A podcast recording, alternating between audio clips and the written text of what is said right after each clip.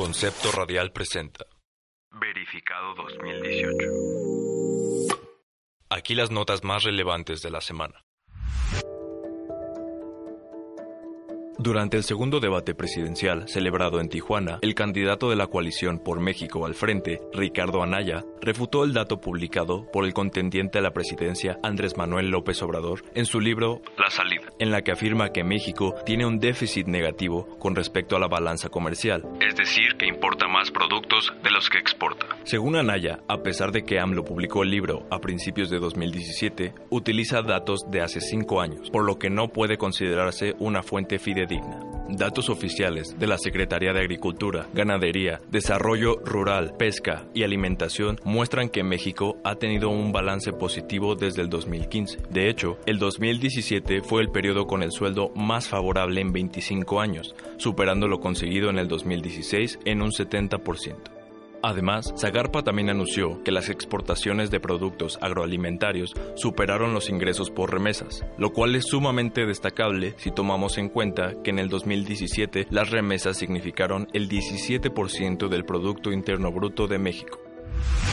El candidato a la presidencia por la coalición México al Frente, Ricardo Anaya, relató durante el segundo debate presidencial la historia de Ana Laura, Una migrante que fue deportada recientemente de los Estados Unidos. o por lo menos así lo expresó el candidato, ya que en un reportaje de pie de página, Ana Laura menciona que su deportación fue en septiembre del año 2016.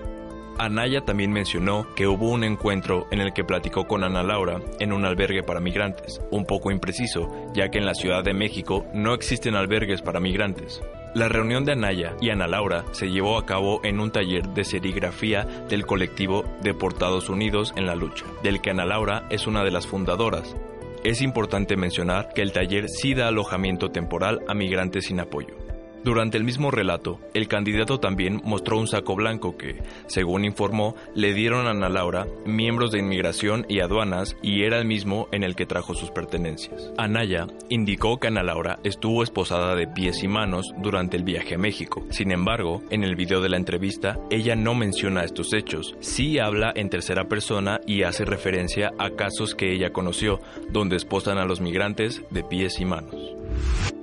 El candidato de la coalición Todos por México, José Antonio Meade, ofreció datos engañosos para señalar que la peor crisis migratoria de México fue cuando Jorge Castañeda era canciller. Actualmente Castañeda coordina la campaña de Ricardo Anaya. A través de Twitter publicó una imagen con el señalamiento y agregó que solo en dos años fueron deportados de Estados Unidos 1.4 millones de mexicanos. Verificado hizo la investigación y encontró que sí, entre 2001 y 2002 Tiempo en que Jorge Castañeda fue canciller. se registraron 1.374.664 deportaciones. Esto de acuerdo a la Secretaría de Gobernación. Sin embargo, esta no es la peor crisis de migración en términos de repatriaciones. Entre 1999 y 2000 fueron regresados a México 2.3 millones de personas deportadas, de acuerdo a datos de la Secretaría de Gobernación también.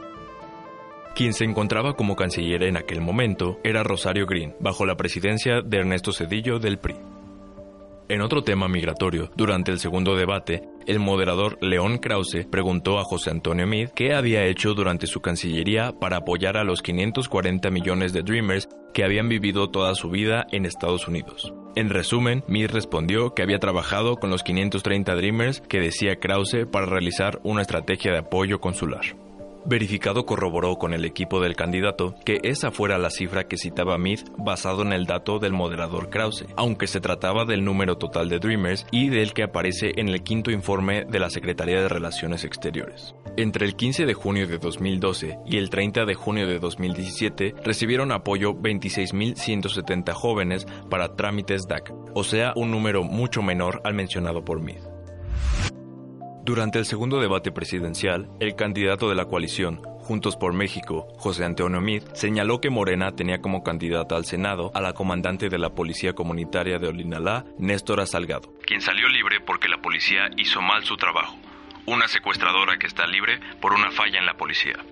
En la causa penal, el juez ordena la puesta en libertad de Néstora, debido a que los actos que se le atribuyeron no concordaban con la definición legal del secuestro, ni con la de otro delito, y no existían elementos para procesarla. José Antonio Meade además atribuyó a Néstor Salgado una frase en la que se pedían 5 mil pesos para liberar a una mujer. Respecto a esto, se concluyó que no existían pruebas de que alguna vez las palabras fueran dichas por Néstora. La frase era un extracto de las declaraciones ministeriales de un matrimonio cuya hija fue secuestrada por la policía comunitaria de Olinala. Néstor Salgado salió libre en 2016, aunque los autos de libertad actualmente se encuentran impugnados por el Ministerio Público y las resoluciones están en proceso de revisión. Por su parte, la Comisión Nacional de los Derechos Humanos, después de analizar y entrevistar a los detenidos, dictaminó que la policía comunitaria sí violó derechos humanos, pero también consideraba que no hay leyes y reglamentos que dictaran el proceder de la policía comunitaria. Verificado 2018 comprobó que al menos 12 usuarios pusieron a la venta su voto en la famosa página de compra y venta por Internet Mercado Libre a un costo de 3 mil a 30 mil pesos. Otros dos cambian su voto por consolas de videojuegos y otros productos. Hay quienes ponen en el aparador su primera vez votando. Verificado 2018 hizo contacto con cuatro de los vendedores de votos, quienes ofrecieron los votos de más de una persona. La forma en que se garantiza una operación completa, de acuerdo a uno de los contactados, es enviar videollamada o fotos en cada etapa de la votación. En algunos anuncios hay posibles compradores, pero no hay operaciones cerradas. Los lugares donde se ofrecen los votos son Jalisco, Michoacán, Guerrero, Baja California, Yucatán y Ciudad de México. Los anuncios están también en Facebook y Twitter. También hay anuncios para ofrecer la venta de votos con la mención de contacto por mensaje directo si hay interés en ser cliente. La Fiscalía Especializada para la Atención de Delitos Electorales, FEPADE, dijo a Verificado 2018 que, en caso de que exista un comprador del voto, la oferta en Internet podría considerarse apología del delito electoral y es sancionado de la misma manera que se castiga a quien vende el voto. La Ley General en materia de delitos electorales prohíbe la venta del voto y apunta que se impondrá una multa de 50 a 100 días y prisión de 6 meses a 3 años a quien solicite votos por paga, promesa de dinero u otra recompensa para emitir su voto o abstenerse de emitirlo en la consulta popular. Para que FEPADE investigue, tiene que existir una denuncia previa. Las denuncias pueden realizarse en línea, vía telefónica o mediante la aplicación de FEPADE móvil de manera anónima o con datos personales. Verificado 2018 Semanal es una producción de concepto radial del Tecnológico de Monterrey, Campus Ciudad de México.